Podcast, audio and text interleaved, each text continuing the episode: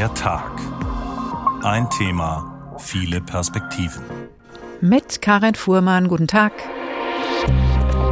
Die nehmen sich das Recht raus, den individuellen Grund jeder Einzelnen von uns für nichtig zu erklären und über unsere Körper zu entscheiden. Dinge, von denen wir noch nicht mal gewagt haben zu träumen, sind heute selbstverständlich. Dass es egal ist, ob man Mann oder Frau ist, dass man Mensch ist und sich als Mensch begegnet. Und das hat mich total gepackt. Was ich auf jeden Fall sagen würde, ist, dass Alice Schwarzer bestimmte Bevölkerungsgruppen aus ihrem Feminismus ausschließt. Je länger ich feministische Diskurse beobachte und teilweise mitbestreite, desto mehr wird mir klar, dass Alice Schwarze für mich keine Identifikationsfigur ist. Sie hat wichtige Kämpfe gekämpft, meine waren es nicht. Kaum eine Frau polarisiert in Deutschland so wie sie. Seit über 50 Jahren setzt sich Alice Schwarzer für die Gleichberechtigung von Frauen und Männern ein. Seit 45 Jahren tut sie das mit der Zeitschrift Emma. Sie rüttelte mit der zweiten Frauenbewegung an Tabus der bürgerlichen Gesellschaft wie Abtreibung, Gewalt gegen Frauen, Prostitution, aber auch gerechte Bezahlung oder Verteilung der Familienarbeit. So zog sie Aufmerksamkeit von allen Seiten auf sich. Begeisterte und empörte Reaktionen gibt es bis heute gleichermaßen. Das ist Alice Schwarzer gewohnt. Umstritten ist sie aber nicht nur in der männlichen Öffentlichkeit, auch unter Frauen, sogar Gleichgesinnten. Jetzt wird Alice Schwarzer 80 Jahre alt, Zeit zu fragen, was ist aus den Themen der zweiten Frauenbewegung geworden? Das tun wir unter dem Titel Kinder, Konto, Karriere, wie geht Feminismus heute? Und an dieser Frage hängen viele andere dran. Wie gleichberechtigt leben und arbeiten Frauen und Männer heute zusammen? Schafft der aktuelle gesetzliche und der gesellschaftliche Rahmen mehr Gerechtigkeit? Und was bedeutet heute eigentlich Feminismus? Genau für Jüngere und Ältere, für Frauen und Männer, für alle. Diese Fragen beschäftigen auch Susan Jahangard und Gabi Herpel, Hosts des Podcasts des Magazins der Süddeutschen Zeitung mit dem Titel Who the Fuck is Alice? Guten Tag. Hallo, guten Tag. Sie beide gehören zwei unterschiedlichen Generationen an. Frau Herpel, Sie sind Jahrgang 59. Hat sie die Idee, Alice Schwarzer zum Ausgangspunkt eines mehrteiligen Podcasts zu machen, sofort angesprochen? Das mehrteilig fand ich auch noch nicht so schlüssig ganz am Anfang, weil ich das auch ehrlich gesagt gar nicht gewöhnt war, in Podcast-Formaten zu denken. Über Alice Schwarzer etwas Großes zu machen, das hat mir schon lange vorgeschwebt, ehrlich gesagt, weil ähm, ich sie so interessant, so vielseitig, so umstritten. Also jemand, der so polarisiert, ist einfach immer eine interessante Figur für mich. Und ich sehe ja beide Seiten. Also ich habe immer schon auch die große Heldin in ihr gesehen und habe sie aber auch kritisch betrachtet. Mhm. Frau Jahangard, Sie sind Jahrgang 91. Hat Sie das denn gleich begeistert, als Sie angesprochen wurden? Wie wäre es mit Alice Schwarzer als Ausgangspunkt eines mehrteiligen Podcasts? Nee, das war bei mir äh, tatsächlich ganz anders. Ich habe mir sogar vor unserer ersten redaktionsinternen Besprechung einen Stichwortzettel gemacht mit Argumenten dagegen, weil ich hatte eben als ähm, eher jüngere Frau vor allem die Kontroversen der letzten Jahre im Kopf. Also die Aussagen von Alice Schwarzer zum Beispiel ähm, zu Rechten von Transmenschen, zum Kopftuch und ich habe mich schon gefragt, ob wir ihr wirklich nochmal so eine große Bühne bieten wollen und habe mich dann aber vor allem im Gespräch eigentlich mit meiner Kollegin Gabi Herpel, die wir uns gerade ja alle schon gehört haben, dann nach und nach dafür begeistern lassen, dass es gerade deshalb eben, wie sie ja auch schon gesagt hat, weil sie so eine ambivalente Person ist, total spannend ist, sich mit ihr zu beschäftigen. Mhm. Also es war nicht die Sorge, da kommt zu viel lila Latzhose und ähm, verstaubte Frauenbewegung aus längst vergangenen Zeiten um die Ecke. Nee, das tatsächlich nicht, weil ich auch davor schon überzeugt war, als jüngere Feministin, dass es total wichtig ist, dass wir schon ein Bewusstsein haben für die Geschichte, was auch vorher war und welche Frauen vielleicht auch schon für uns Wege geebnet haben, von denen wir heute profitieren. Ich hatte tatsächlich eher so diese inhaltliche Kritik an Schwarzer, die ich, genau, also jetzt gar nicht die lila Latzhose, sondern eben, wie gesagt, zum Beispiel beim Kopftuch oder bei Transrechten. Hm. Das, was Sie beide jetzt erzählen, als unterschiedliche Perspektiven auf Alice Schwarzer, das ist, damit sind Sie ja nicht alleine. Wie sind Sie denn, Frau Herpel, dann an den Podcast rangegangen, um genau diese Unterschiedlichkeit in der Wahrnehmung auch aufzugreifen? Unsere erste Idee war natürlich, ganz viele Interviews zu führen mit Leuten, die ihr näher stehen, die ihren Weg begleitet haben, die aber auch eben gegen sie aktiv sind. Ähm, und auch Leute, die ihr vielleicht gar nicht so nahestehen, aber auch aus der damaligen Zeit zum Beispiel auch Feministinnen waren. Das fand ich zum Beispiel für mich, obwohl ich ja Jahrgang 59 bin, auch nochmal eine total aufschlussreiche eigene Recherche in diese Frauenbewegung rein die vor Alice Schwarzer ja sogar begonnen hat schon. Und Sie gehen auch in diese Atmosphäre dieser Zeit hinein, spielen dabei viel mit Tönen im Podcast, führen uns auch in die 60er Jahre, also den Hintergrund, vor dem Alice Schwarzer aktiv wurde und die zweite Frauenbewegung entstand. Da hören wir mal kurz rein. Der Vater ist nach unserer christlichen Auffassung das Haupt der Familie, aber die Mutter ist das Herz der Familie. Und das Herz muss in der Familie schlagen. Wer aber nun glaubt, dass eine Frau sich jetzt auf ihren Lorbeeren ausruhen kann, der irrt sich ganz gewaltig. Im Gegenteil, ein Mann will täglich aufs Neue gewonnen sein. Eine Frau hat zwei Lebensfragen. Was soll ich anziehen und was soll ich kochen? Das war der Hintergrund für das Engagement unzufriedener Frauen. Das heißt, das war auch dieses Klima, warum Alice Schwarzer für viele Frauen ein Hauch von Befreiung bedeutete oder vielleicht sogar auch mehr, auch für Sie, Frau Herpel? Also so ganz in dieses super unaufgeklärte, in die unaufgeklärten 60er Jahre bin ich ja nicht mehr reingekommen. Also da war ich zu klein, um mhm. das noch so zu empfinden. Allerdings finde ich, fand ich die 70er schon auch ganz schön unaufgeklärt, das ist schon wahr. Also bei uns in der Familie wurde überhaupt nicht geredet über Feminismus, über Abtreibung, eigentlich auch ehrlich gesagt nicht über Sex. Also das Einzige war die große Angst, schwanger zu werden. Die stand so über allem. Und irgendwann wusste man auch, wie das ging und wie man das vermeiden. Dann wurde man von der Mutter dann doch zum Frauenarzt geschleppt und äh, bekam die Pille. Aber viel mehr wurde eigentlich nicht drüber gesprochen. Und das ging auch vielen anderen Frauen so, zum Beispiel Sonja Mikic, Journalistin und Freundin von Alice Schwarzer, die erzählt das auch in ihrem Podcast. Man wusste auch ganz wenig. Ich wusste ganz wenig. Ich hatte keine Aufklärungsbücher in dem Sinn. Es gab dann schon mal äh, mein Bedürfnis, dann irgendwas über Sex zu erfahren und dann habe ich eben Fiktion äh, zu Rate gezogen. Also ich weiß noch, ich habe immer äh, Ian Fleming und die 007 Bücher gelesen, weil es da Stellen gab. Und Stellen hieß damals, äh, ihre Brustwarze verhärtete sich so etwas, ja. Und dann fand man das ganz furchtbar aufregend und äh, lernte dann daraus, wie möglicherweise dann so die ersten sexuellen Erfahrungen wohl verlaufen mögen oder oder Küssen oder Knutschflecken. Das war alles so kompliziert. Und dann tauchte eben eines Tages in einem Frauenzentrum oder aber an der Uni Alice Schwarzer auf und die hatte genau diesen Ton, den ich brauchte, diesen ganz freien, diesen ganz furchtlosen. Und sie konnte über Paragraph 218 sprechen, aber auch über Sex, aber auch über Politik. Das war so ganz, ganz breit, wie sie sprach und wie sie auftauchte und so raumgreifend war. Und da dachte ich, ja, genau, das ist meine Bewegung und diese Frau ist interessant.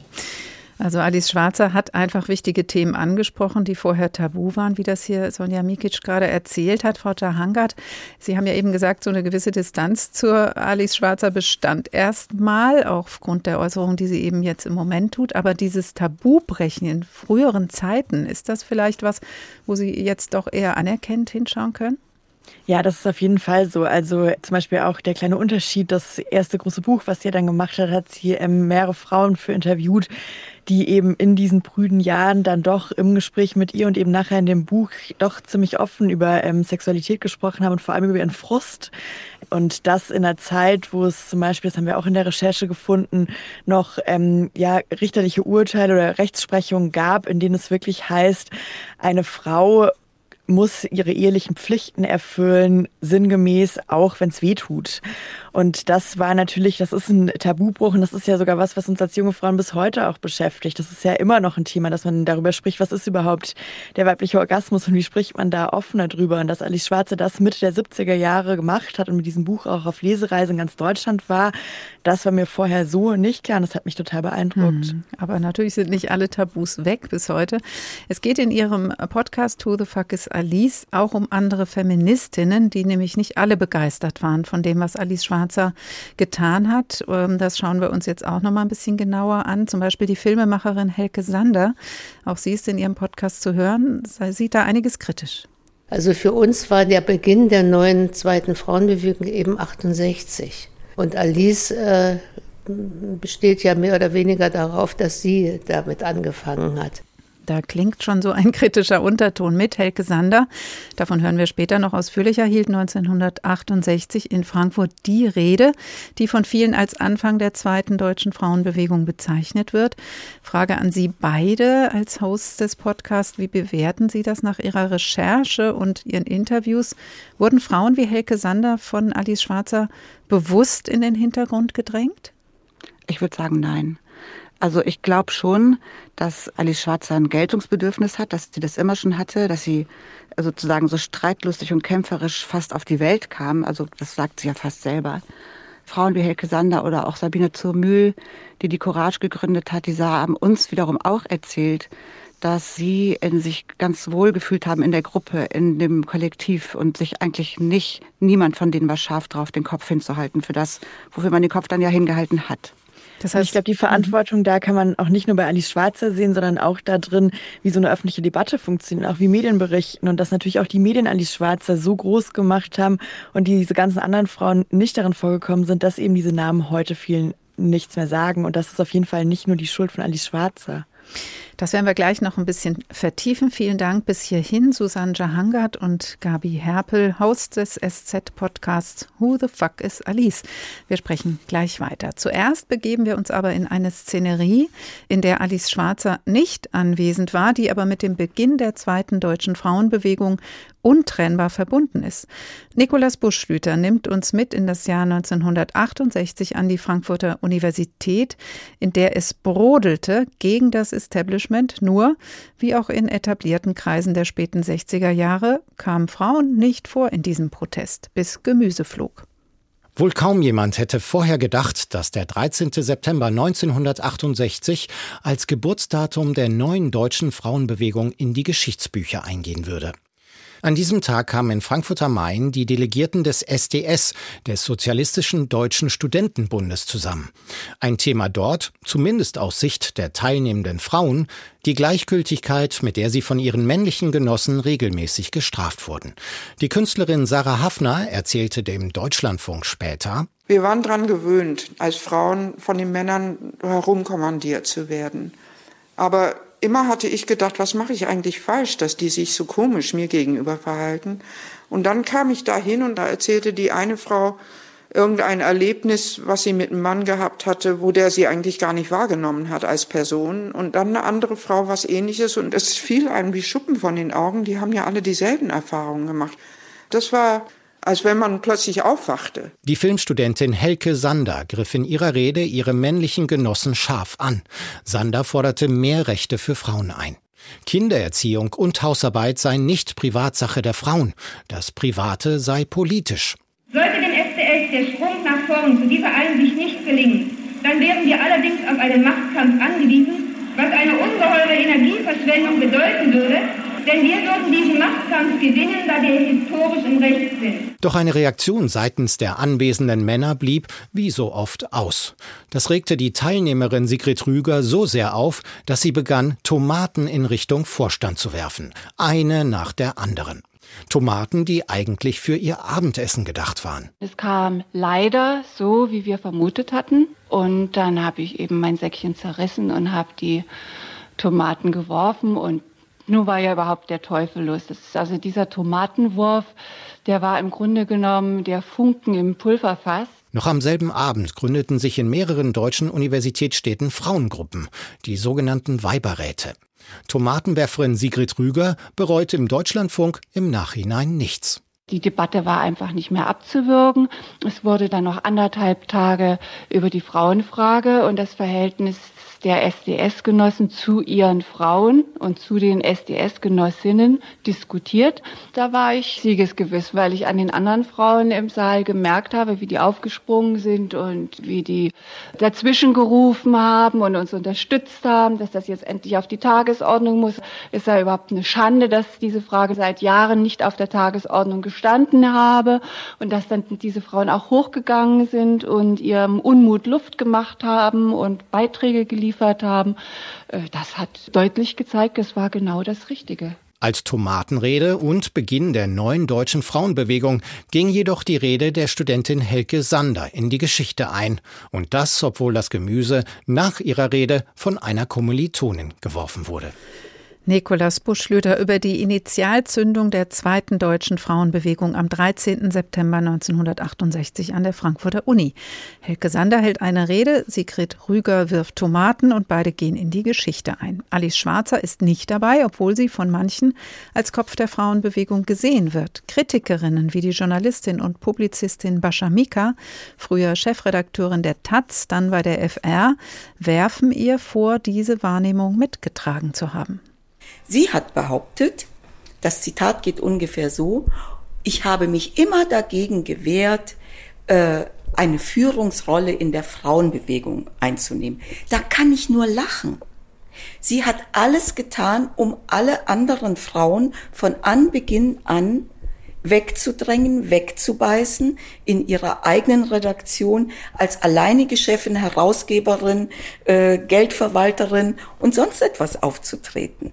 Und deswegen ist sie für mich auch keine Beförderin des äh, deutschen Feminismus. Meiner Meinung nach hat sie dem deutschen Feminismus eher geschadet als genutzt. Denn es hätte in dieser Zeit auch zig andere Frauen gegeben, die sich hätten an die Spitze stellen können aber die nicht so eine Engführung und Verkürzung des deutschen Feminismus bewirkt hätten, wie Alice Schwarzer es getan hat, mithilfe der männlich dominierten Medien. Das ist ja der Treppenwitz der Geschichte. Paschamika gilt als Lieblingsfeindin von Alice Schwarzer. Das liegt an ihrer Biografie über Alice Schwarzer, eine kritische Biografie, die Alice Schwarzer gerne verhindert hätte. Ihre Kritik an Schwarzer ist sehr harsch. Alice Schwarzer kämpft in der Öffentlichkeit für Frauen, aber eigentlich verachtet sie Frauen. Und zwar zutiefst. Das klingt wirklich hart. Das ist nicht nur die Perspektive von Bascha Mika. Alice Schwarzer habe den Frauen geschadet und sie wollte die Richtung vorgeben, kooperierte dafür auch mit männlich dominierten Medien wie der Bild-Zeitung zum Beispiel. Susan Jahangard und Gabi Herpel, die Hosts des SZ-Podcasts Who the Fuck is Alice, sind immer noch zugeschaltet. Aus diesem Podcast stammten auch diese Ausschnitte. Frau Herpel, ist Alice Schwarzer auch wegen dieser Dominanz und dieses Verhaltens vielleicht bei anderen Feministinnen schon immer um umstritten gewesen? Etwas, was Männern vielleicht gar nicht so vorgeworfen wird? Also ich habe mich bei den sozusagen Reflexionen über den Podcast, gar nicht so der bei den, bei den Recherchen, sondern bei meinen eigenen Reflexionen, warum war ich eigentlich nicht super feministisch, schon ganz früh in meinem Leben, habe ich selber irgendwann herausgefunden, dass auch mein Blick auf Alice Schwarzer damals eigentlich der männliche war. Also ich habe natürlich Alice Schwarzer als lustfeindlich, männerfeindlich und auch unattraktiv äh, betrachtet und da wollte sozusagen dem Team Schwarzer nicht angehören deswegen. Und muss jetzt sagen, in der Rückschau, dass ich da in diese Falle gelaufen bin, in der wir ständig sitzen, dass wir alle mit so einem Männerblick auf die Welt gucken, weil wir in dieser Gesellschaft, in den patriarchalen Strukturen einfach noch leben und damals natürlich noch viel mehr als heute. Und ja, ich würde schon sagen, dass es daran liegt. Also eine, eine Frau von dieser Streitbarkeit hat es viel schwerer als ein Mann von dieser Streitbarkeit. Hm. Und da hat sie ja auch richtig ähm, radikal zum Teil agiert. Sie hat auch immer die Deutungshoheit für sich in Anspruch genommen und auch verteidigt, manchmal eben sehr hart, wie hier jetzt in dem Beispiel, was wir jetzt hören, gegen Esther Villar, die mit ihrem Buch Der dressierte Mann ja die These aufstellte, der Mann sei das unterdrückte Geschlecht. Und dann gab es ein Streitgespräch dann wären Ihre Schriften reif für den Stürmer. Ja, reden Sie, Sie nicht so einen nur, wahnsinnigen Unsinn. Das, das ist kein Wahnsinn. Sie, Sie, Sie, sind nicht nur Sexistin, Sie sind auch Faschistin. Ich glaube, so kommen wir nicht weiter. Wenn man sagt zum Beispiel, alle Frauen sind dumm, alle Frauen lassen Männer für sich arbeiten, alle Frauen machen dies und jenes. Genauso ist gesagt worden, alle Juden sind geizig, alle Juden äh, machen nur Geldgeschäfte. Frau Jahangard, als Sie das gehört haben im Zusammenhang mit Ihrem Podcast, äh, konnten Sie mit diesem Prinzip Schwarzer übertreiben, polarisieren, ja, was anfangen und auch sagen, ja, so kann man halt für Aufmerksamkeit sorgen? Also ich glaube, Sie haben natürlich recht, so kann man für Aufmerksamkeit sorgen. Ich glaube, es gibt da trotzdem äh, ja, Grenzen, die man vielleicht nicht überschreiten sollte oder wo man abwägen muss. Also ich glaube, auch den Ausschnitt, den wir jetzt gehört haben, das ist in den 70er Jahren, das ist natürlich auch nochmal eine ganz andere Zeit als heute Und ich glaube, natürlich hat ihr das total geholfen, für Aufmerksamkeit zu sorgen, im Gespräch zu bleiben. Sie war ja auch jetzt ganz aktuell erst in der Talkshow bei Maischberger zum Beispiel zu Gast. Und auch daraus ist ja so ein Ausschnitt jetzt in den sozialen Medien die letzten Tage eigentlich, kann man schon sagen, viral gegangen. Also sie hat äh, diese Art zu sprechen, macht sie ähm, schon immer noch. Sie polarisiert da auf jeden Fall, aber sie schießt dann doch auch manchmal halt da übers Ziel hinaus. Mhm. Das eine ist ihr Stil, das andere sind ihre Themen. Da gibt es auch Vorwürfe, sie habe sich zum Beispiel um das das Thema Mutterschaft oder Leben mit Kindern nie wirklich gekümmert. Gehört sowas, Frau Herpel, auch zu den Fehlern von Frau Schwarzer? Das glaube ich schon. Auch damals, um nochmal auf diese Selbstreflexion zurückzukommen, mhm. war das ein Thema, was ich vermisst habe. Weil im Team Schwarzer hatte ich das Gefühl, hieß es immer Kinder oder Karriere. Und äh, wenn man das gar nicht vorhatte, wenn man das gar nicht sozusagen das eigene Denken war, dann fühlte man sich da nicht mitgenommen. Das stimmt schon. Mhm. Aber ich glaube, auch wenn ich da ganz kurz was ergänzen dürfte, ähm, ich glaube, da hat äh, Gabi Heppel total recht, dass das ähm, quasi ein blinder Fleck eine Art war. Aber ich glaube, für mich ist das auch ein Beispiel, was zeigt, warum so eine Bewegung wie Feminismus eigentlich auch von mehreren Personen kollektiv getragen werden muss, weil eine Person diese ganzen Themen nicht erfüllen kann. Und es gab damals sehr große Baustellen. Die Vergewaltigung der Ehe war noch nicht strafbar. Man konnte als Frau in Deutschland nicht abtreiben. Und es gab ganz viele sehr wichtige Themen, die Alice Schwarz eben sehr erfolgreich besetzt hat. Und da die blinden Flecken zu suchen, einerseits kann man sie dafür kritisieren, andererseits, glaube ich, ist es auch zu zu viel erwartet, von einer Person zu erwarten, dass sie alle großen Baustellen alleine angehen kann. Mhm. Und das ist ja eigentlich dann auch so eine Doppelbödigkeit. Einerseits sagt man, sie nimmt eine Führungsrolle ein und das steht ihr nicht zu. Und andererseits sagt man, aber du hast das und das Thema vergessen. Ist ja auch ein bisschen schwierig. Ja, auf jeden Fall. Und man muss, das haben Sie eben gerade schon angesprochen, natürlich auch schauen, in welcher Zeit spielt das Ganze. Umstritten war und ist sie ja zwar unter frauenbewegten Frauen, war ähm, noch mehr auf Ablehnung gestoßen, ist sie mit diesen Tabubrüchen und diesen Provokationen, auch dieser Streitszene mit Esther Villar, auch in den 60er, 70er Jahren natürlich in den Medien. Hier nochmal ein kleines Beispiel von Reaktionen. Frustrierte Tucke. Nachteule mit dem Sex einer Straßenlaterne. Verschonen Sie uns in Zukunft bitte mit diesem unausgegorenen Sollte sich tatsächlich einmal ein Mann bereit finden, es der Alice zu besorgen, dass die Heide weint, ich wette, Deutschland hätte eine Frauenrechtlerin weniger. Also Hass und Hetze gab es auch damals. Wenn man sich das anhört, würden Sie sagen, ja, das hat vielleicht Alice Schwarzer so nicht gewollt, aber Unruhe natürlich schon. Und dass solche Reaktionen gab, das zeugt einfach auch davon, dass sie tatsächlich an patriarchalen Strukturen gerüttelt hat? Auf jeden Fall. Also das ist ja kaum anzuhören bis heute. Ja. Ne? Das, oder, oder heute erst recht nicht anzuhören. Ich glaube, gest, äh, damals hat, ist das fast äh, nicht aufgefallen in den männlich dominierten Medien, dass ähm, man mit einem Menschen so, dass, dass man mit einem Menschen so nicht umgehen kann. Wenn man dann das erfährt als Frau, dass man dann irgendwann auch sich so, sowohl, dass man sich sozusagen panzert, ja, ist ja vollkommen klar, als dass man vielleicht auch noch radikaler wird, kann ich mir auch sehr gut erklären. Mhm. Schauen wir uns doch mal an, wo Sie dann gelandet sind nach Ihrer langen Auseinandersetzung mit Alice Schwarzer für diesen Podcast Who the Fuck is Alice. Wenn man sich das Leben anschaut, wenn man sich anschaut, äh, welche Spuren sie hinterlassen hat und auch zurückschaut natürlich auf die Geschichte der zweiten deutschen Frauenbewegung, dann wird ja deutlich in all dem, was Sie uns jetzt auch erzählt haben, es gab nie nur ein Verständnis von Feminismus. Frauen, die sich als Feministinnen bezeichnen, haben immer schon unterschiedliche Schwerpunkte gesetzt, auch unterschiedliche Forderungen vertreten. Würden Sie denn als Fazit auch sagen, ja, und so unterschiedlich sind die Feministinnen heute noch, Frau Herpel? Ich glaube, sie sind sogar unterschiedlicher heute als damals. Und das ist wohl auch das, oder das ist das, wo ich Frau Johangard mich angenähert habe, ähm, dass ich be begriffen habe, dass Alice Schwarzer in ihrem Feminismusbegriff ganz viele Frauen nicht mitsieht und mit betrachtet und mit bedenkt. Ähm, auch wieder natürlich dasselbe, was wir eben gesagt haben. Man kann nicht für alle da sein. Aber der Punkt ist ja, das behauptet sie. Sie sagt immer, ich bin für alle da, ich, ich denke für euch alle mit. Und das fühlen eben viele Frauen heutzutage nicht mehr. Frau Tahangert, Ihr Fazit nach dieser Auseinandersetzung mit Alice Schwarzer und auch mit dem Blick auf Frauenleben heute, was hat der Feminismus von damals mit dem von heute zu tun? Also ich glaube natürlich erstmal schon ganz viel, weil der Feminismus von heute natürlich darauf aufbaut, was früher war. Und ich glaube auch wirklich, dass es wichtig ist, sich so eine ähm, historische Tradition auch bewusst zu machen und das auch ein Muster ist, was die feministische Bewegung immer wieder bremst, dass man auch immer wieder so Generationen gegeneinander ausspielt. Ich glaube, der Feminismus hat sich zum Glück weiterentwickelt, natürlich über die ganzen Jahrzehnte. Und ich glaube, Feminismus heute hat ein sehr viel vielfältigeres Verständnis. Das hat ja Gabi Heppel gerade auch schon angesprochen. Man spricht ja heute vom sogenannten intersektionalen Feminismus, also einem Feminismus, der auch andere Diskriminierungsformen mitdenkt, der sagt, die Erfahrungen, die eine reiche Frau macht, sind anders als eine arme, eine schwarze Frau macht andere Erfahrungen als eine weiße, eine behinderte Frau andere Erfahrungen als eine Frau ohne Behinderung und dass man all diese Dimensionen mitdenken kann und nicht nur in der Dimension Gender, Frau, Mann denken kann. Ähm, und ich glaube, das ist auf jeden Fall ein Fortschritt, auch dass wir sehen, die Stimmen, die wir heute in der Öffentlichkeit hören, sind vielfältiger. Ich glaube, da ist auch immer noch sehr viel Luft nach oben, auch wenn wir uns zum Beispiel anschauen, wer prominent im Fernsehen sich dazu äußern kann.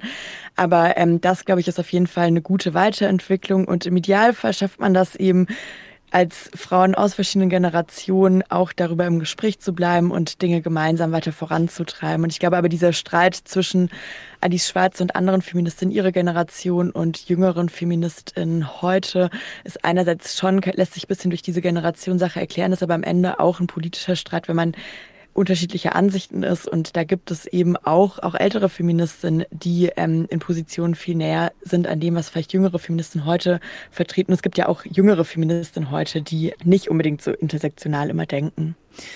Der Austausch bleibt wichtig und das war er schon immer. Vielen Dank, Susanne Jahangard und Gabi Herbel, die Hosts des SZ-Podcasts Who the Fuck is Alice?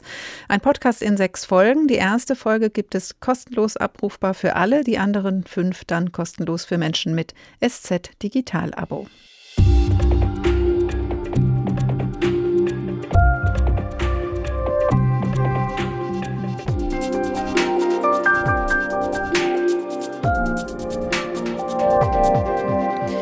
Kinder, Konto, Karriere. Wie geht Feminismus heute? Sie hören der Tag. Und nicht nur einen SZ-Podcast gibt es zum, zum 80. von Alice Schwarzer am 3. Dezember. Auch ein zweiteiliges Biopic der ARD zu der Frau, die sich vor einem knappen halben Jahrhundert mit pointierten Thesen zu Geschlechterrollen und Abtreibungsgesetzen und zu anderem öffentlich zu Wort meldet. Alice heißt der Film schlicht und erzählt von der Entwicklung einer unbekannten 21-jährigen Deutschen, die als Au pair nach Paris geht zu einer Persönlichkeit, die wie kaum eine andere in der Bundesrepublik noch immer zu schärfsten Auseinandersetzungen reizt und dabei unbeirrt ihren Weg geht. Also Sie sind der Meinung, dass ich keinen abgekriegt habe und mal nur mal so ordentlich über mich mal wieder rüber müsste? Ganz genau. Alice Schwarzer hat bereits Shitstorms erlebt, als es das Wort noch gar nicht gab. Angriffe auszuhalten gehört für sie dazu, auch wenn die Attacken wie so oft unter die Gürtellinie gehen. Eine Nachteule mit dem Sex einer Straßenlaterne. Dabei fing alles so unbeschwert an, 1963 am Strand der Bretagne.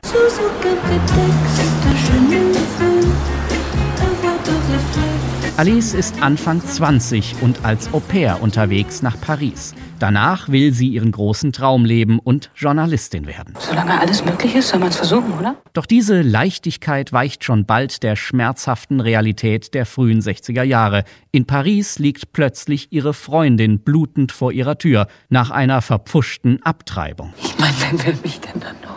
Das Thema Abtreibung lässt Alice nicht mehr los. Die frisch gebackene Journalistin tut das, worüber ihre männlichen Kollegen nur die Nase rümpfen. Sie spricht mit den Betroffenen, mit Fabrikarbeiterinnen und Prostituierten. Das interessiert sie doch gar nicht.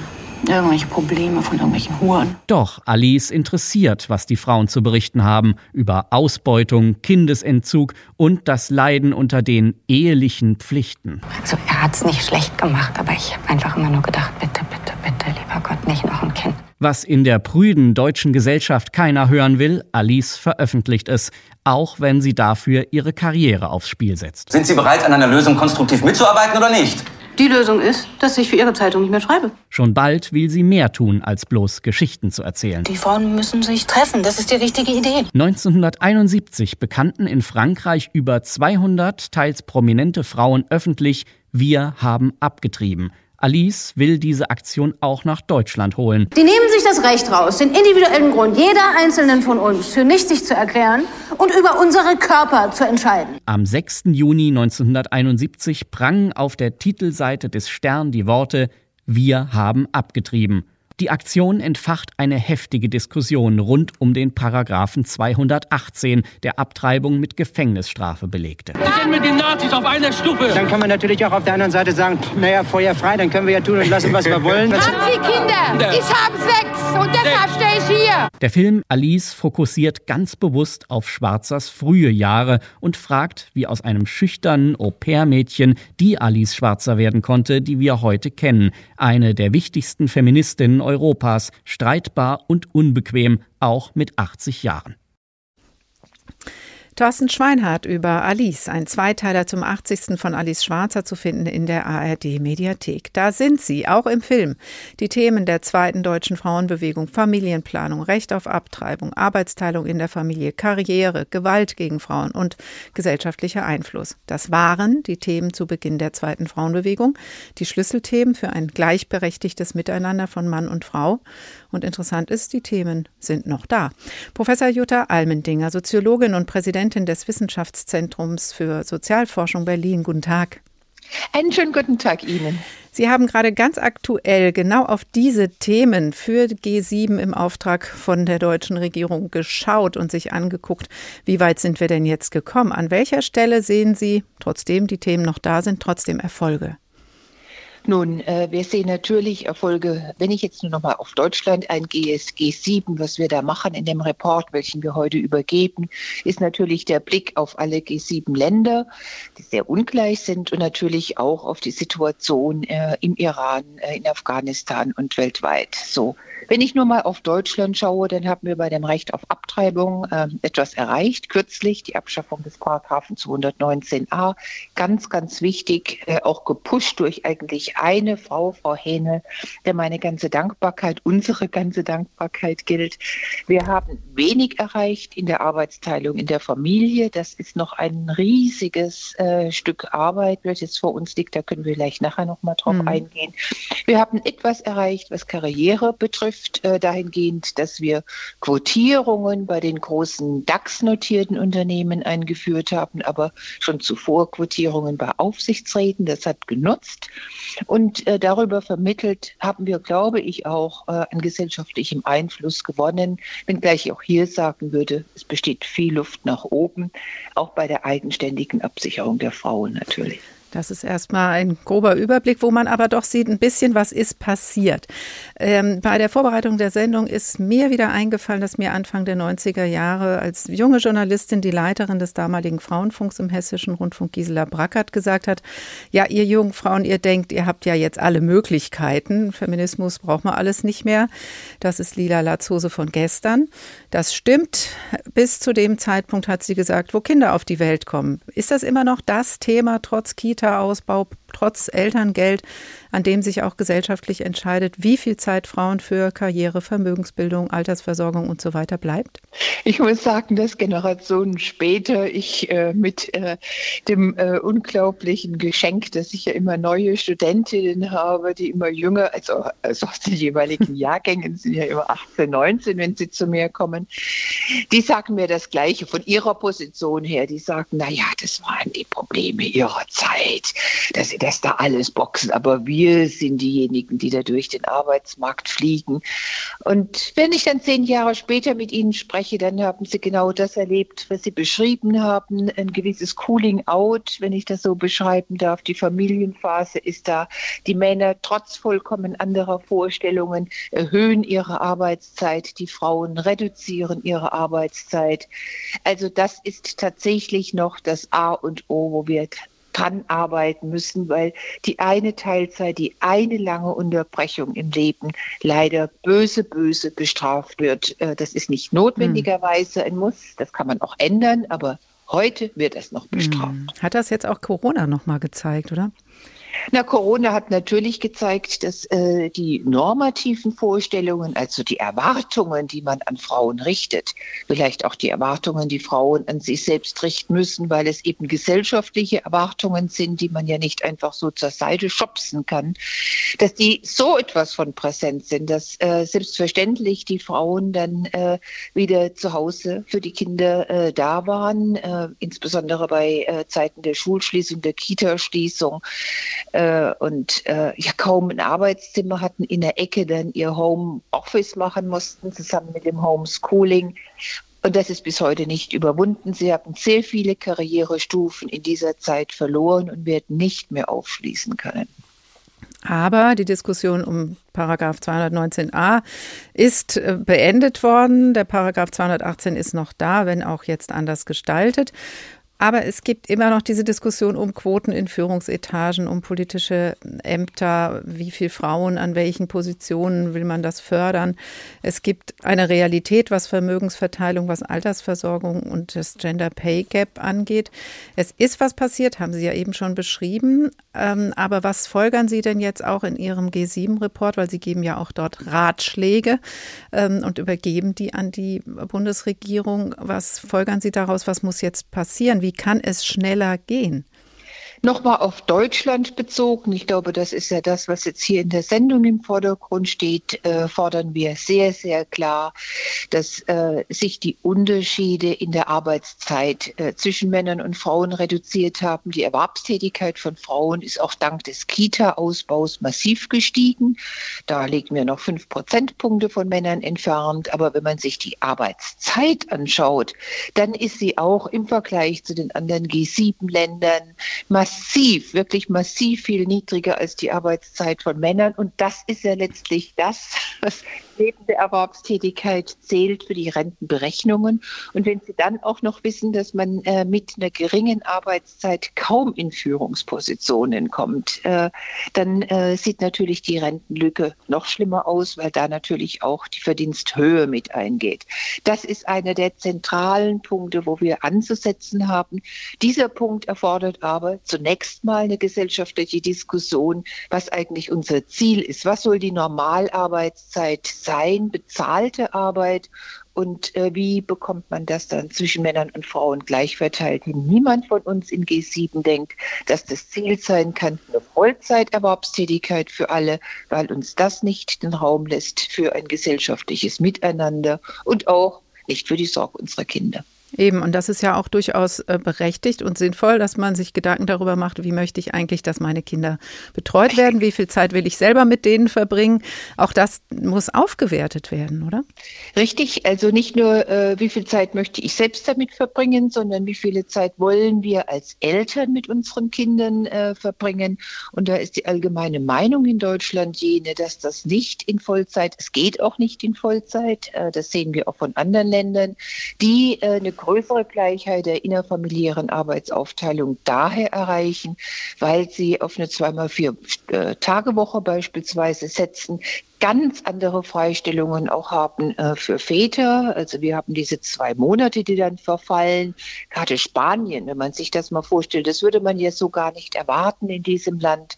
Wir haben eine viel, viel gleichmäßigere Verteilung zwischen Vätermonaten und äh, Müttermonaten. Äh, wir haben äh, dieses nach wie vor wirklich vollständig überholte äh, Ehegattensplitting drin. Auch da sind wir unik, glaube ich, mittlerweile. Und das sind große große Abreize an Frauen, wenn sie es dann auch noch mit den Minijobs dazu nehmen. Hm. Jetzt frage ich mich natürlich, wie kommen wir dahin? Das sind die Modelle und die Ideen liegen ja schon seit vielen Jahren, wenn nicht Jahrzehnten auf dem Tisch. Es ist jetzt keine Sache mehr einer Frauenbewegung, die man braucht. So klingt das, was Sie auch sagen, vielleicht einer Frauen- und Männerbewegung, eher eine Sache des gesellschaftlichen Aushandelsprozesses. Aber die Frage ist, wen braucht es dafür? Braucht es mehr polarisierende Personen wie Alice Schwarzer oder wie kommen wir denn jetzt endlich da voran? Ja, äh, ich habe mir das lange überlegt, ob das helfen würde. Und ich glaube, diese Zeiten sind vorbei, weil wir genug der Polarisierung haben und diese Polarisierung immer Abschreckungseffekte erzeugen. Ich glaube, diesbezüglich sind wir tatsächlich weitergekommen, weil wir sehr, sehr viele Männer haben. Das sehe ich jetzt auch in dem Vorfeld der Übergabe dieses Berichtes an äh, Kanzler Scholz, die für diese Sache einstehen. Und von daher brauchen wir eher anstelle einer polarisierenden Frau tatsächlich eine dritte äh, Bewegung, die ich auch gar nicht als Frauenbewegung äh, kennzeichnen würde, sondern als eine Bewegung hin für mehr Vielfalt, wo es ja auch nicht um die binäre Geschlechtskategorie Mann-Frau geht, für Toleranz und eine Politik, die äh, sagt, ja, es ist gut und es macht Frau für Familienministerin Paus gut, die Kindersicherung als Armutssicherung, auch äh, die ganzen Fragen von Gewalt extrem wichtig. Aber Gleichstellung, das wissen wir. Das fängt beim Familiensplit, beim, beim Ehegattensplitting an. Das fängt bei den Freistellungen für Vätern an, auch nach der Geburt. Das wurde jetzt wieder verschoben. Das fängt mit diesen blöden Minijobs an, die eben sozialversicherungsfrei sind und tödlich sind äh, in the long run, also für die äh, mhm. Renten. Das muss einfach ein Bündnis geben für eine höhere Gleichstellungspolitik. Und das äh, vermisse ich. Und äh, das ist jetzt im Moment bei der Ampelkoalition, äh, wo wir Mehrheiten in der SPD und Mehrheiten bei den Grünen haben, aus dem Ehegattensplitting auszusteigen, äh, zumindest den Einstieg in den Ausstieg vorzubereiten, dass da die FDP zu blockieren scheint. Und äh, das wäre doch ein wirklich gutes Zeichen einer geschlechtergerechten Politik, einer Gleichstellungspolitik, wenn sich die FDP da einen kleinen Schubs geben würde. Ein Bündnis für eine entschlossenere Gleichstellungspolitik brauchen wir eine Bewegung für mehr Vielfalt, also auch mehr Unterstützung der Politik, sagt eine Frau in einer Führungsposition, die gehört wird, unter anderem als Vorsitzende des Gender Equality Advisory Councils, des Gleichstellungsbeirats, eine Einrichtung der G7-Staaten zur Erforschung der Stand der Dinge in Sachen Geschlechtergerechtigkeit. Professor Jutta Almendinger, Soziologin, Präsidentin des Wissenschaftszentrums für Sozialforschung Berlin. Vielen Dank. Dieses Gespräch Gespräch haben wir aus Termingründen vorab aufgezeichnet. Mittlerweile sind der Bericht und damit auch die Empfehlungen in Regierungshänden. Kinder, Konto, Karriere. Wie geht Feminismus heute, der Tag? Wir haben vorhin schon einmal von dem ARD-Film Alice gehört und jetzt viel über Alice Schwarzer gesprochen. Was bedeutet sie für junge Frauen? Auch zu dieser Frage haben wir schon unterschiedliche Stimmen gehört.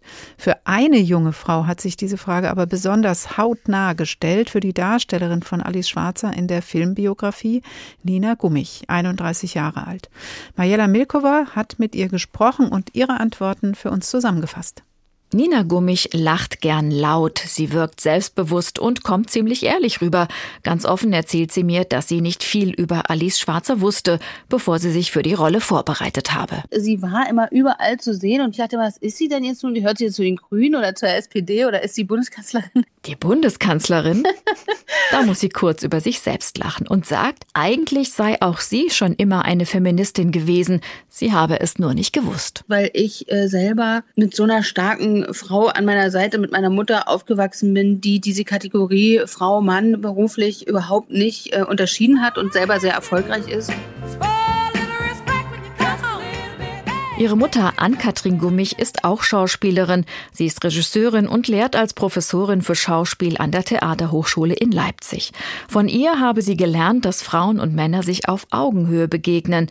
Das Filmprojekt zu Alice Schwarzer habe einen derartigen Sog auf sie entwickelt, sagt Nina Gummich, dass sie alle ihre Bücher verschlungen habe und tief bewegt war vom Traum, den Alice Schwarzer im Vorwort ihres Buches Der kleine Unterschied formuliert. Dass die Geschlechterrollen einfach keine Rolle mehr spielen, dass es egal ist, ob man Mann oder Frau ist, dass man Mensch ist und sich als Mensch begegnet. Und das hat mich total gepackt und begleitet mich seitdem, dieser Traum auch. Das mag vielleicht naiv klingen, aber für Nina Gummich war die Beschäftigung mit Alice Schwarzers Leben und Werk eine Art Schlüsselerlebnis. Ich habe total viel geweint und so, weil ich wirklich viel verstanden habe, eben über die ganzen Generationen der Frauen in meiner Familie. Und dann erzählt sie mir von ihrer Oma mütterlicherseits, die noch als Weberin geschuftet habe und nie die Chance auf eine gute Schulbildung hatte. Die hat jahrelang mit einem Mann zusammengelebt, mit dem sie überhaupt nicht mehr glücklich war, war aber eben angewiesen finanziell durch die Kinder, hatte wenig Freiheiten. Also das hat mich jetzt schon auch nochmal sehr berührt.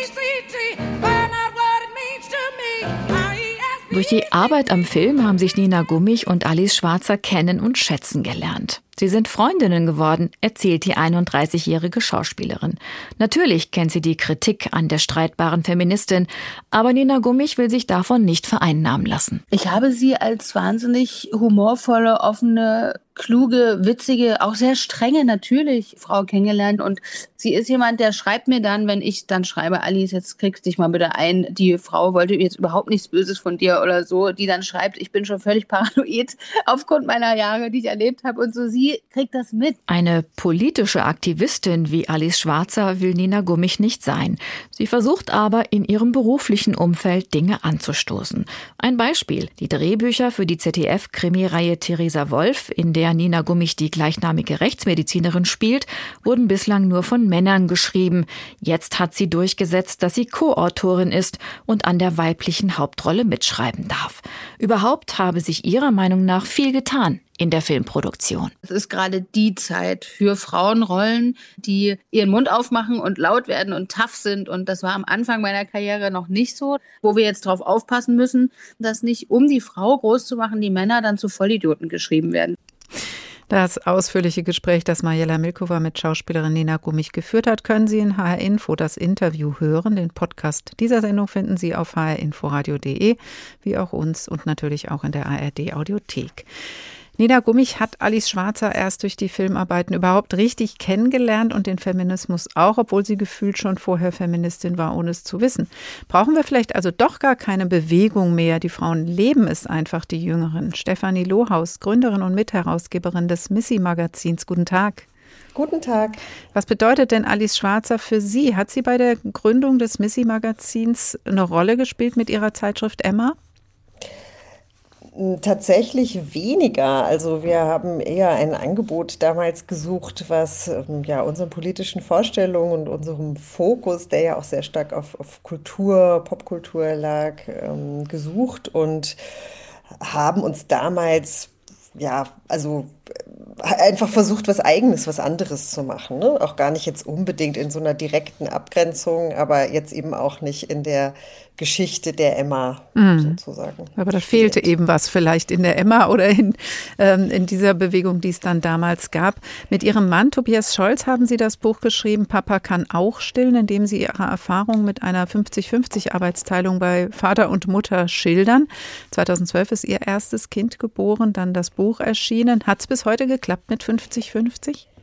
Ja, das hat bis heute geklappt. Es ist auch noch ein weiteres Kind dazugekommen, das äh, auch vor kurzem seinen sechsten Geburtstag gefeiert hat. Und ähm, es ist ein trubeliger Alltag. Also ich will nicht sagen, dass wir jetzt sehr, sehr entspannt leben. Es bleibt auch oft mal was liegen, zum Beispiel im Haushalt.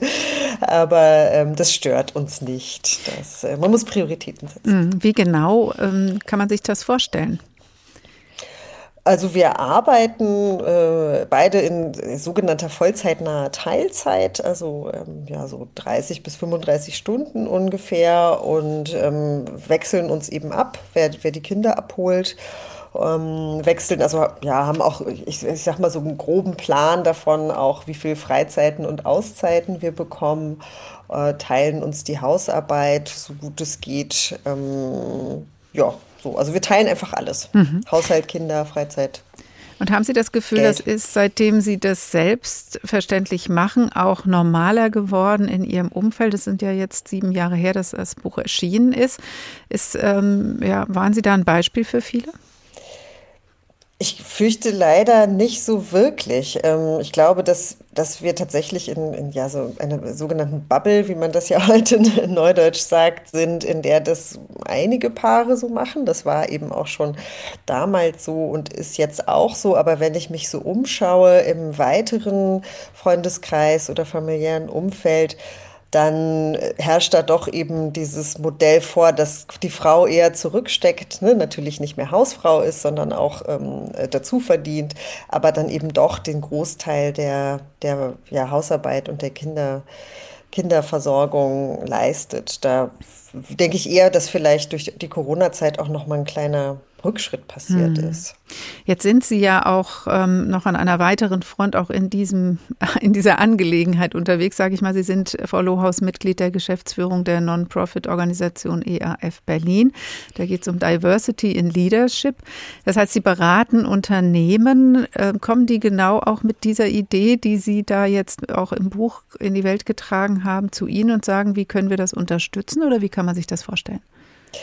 Naja, bei den Unternehmen, da ist das ähm, Thema, spielt der Fachkräftemangel ja zum Beispiel eine große Rolle und Unternehmen müssen sich eben Mühe geben, um attraktive Arbeitgeber ähm, zu sein. Und in dem Sinne äh, spielt eben auch dieses ganze Thema Teilzeit eine Rolle oder auch wie binde ich zum Beispiel ähm, Menschen, wenn sie Kinder bekommen und in Elternzeit gehen, dass sie auch dann wiederkommen und so weiter. Und ähm, ich würde sagen, das ist sehr verschieden. Also es gibt durchaus auch Unternehmen, die, die haben das schon sehr gut auf dem Schirm und ähm, ja, versuchen auch äh, Vereinbarkeit für Führungspersonen zu ermöglichen. Aber es gibt eben auch sehr viele, wo dann doch noch sehr patriarchale Strukturen mhm. herrschen. Das ist häufig auch personenabhängig ne? und eben von der Unternehmenskultur. Vorhin hat ja Jutta Almendinger gesagt, die Arbeitswelt und die Vereinbarkeit mit Familie als ist einfach immer noch ein wesentliches Thema für die wirkliche Gleichberechtigung und hat auch dazu gerade Empfehlungen an die Verantwortlichen in der Politik gegeben. Sie sind ja eben jetzt auch seit geraumer Zeit an dem Thema dran. Braucht es die Politik? Braucht es andere gesetzliche Vorschriften oder vielleicht auch einfach mehr Bereitschaft auf Seiten von Männern und Frauen individuell auch, um eine gerechtere Verteilung von Familienarbeit zu erreichen? Ja, ich denke, das muss beidseitig passieren. Ne? Also wir hatten, es gab jetzt neulich eine Studie, die gesagt hat, dass schon 50, also dass sich das langsam als Ideal auch durchsetzt, also dass mittlerweile 50 Prozent der Bevölkerung der Meinung ist, Eltern sollten sich das teilen. Und ähm, gleichzeitig braucht es natürlich die Rahmenbedingungen. Ne? Also eben dass die überhaupt erstmal die ganzen Anreize, sich nicht gleichberechtigt zu teilen, abgeschafft werden, wie das Ehegattensplitting und so weiter, aber eben auch eine Arbeitszeitverkürzung. Vor einigen Jahren hat Manuela Schwesig mal von der 32-Stunden-Woche gesprochen, äh, sowas wie Lebensarbeitszeitkonten und so weiter. Also einfach mehr Flexibilität, damit eben in dieser sogenannten Rush-Hour des Lebens, wo es einfach eben eng, trubelig und chaotisch wird, die Menschen auch einfach mehr Autonomie haben. Mhm. Ne? Es braucht eben doch noch ein bisschen Nachsteuerung. Stefanie Lohaus, Gründerin und Mitherausgeberin des Missy Magazins. Vielen Dank. Und das war der Tag für heute, Kinderkonto Karriere. Wie geht Feminismus heute? Und wir, das haben wir gefragt. Dabei rausgekommen ist, interessant, damals wie heute gilt, es gibt nicht einen Feminismus, ernüchternd.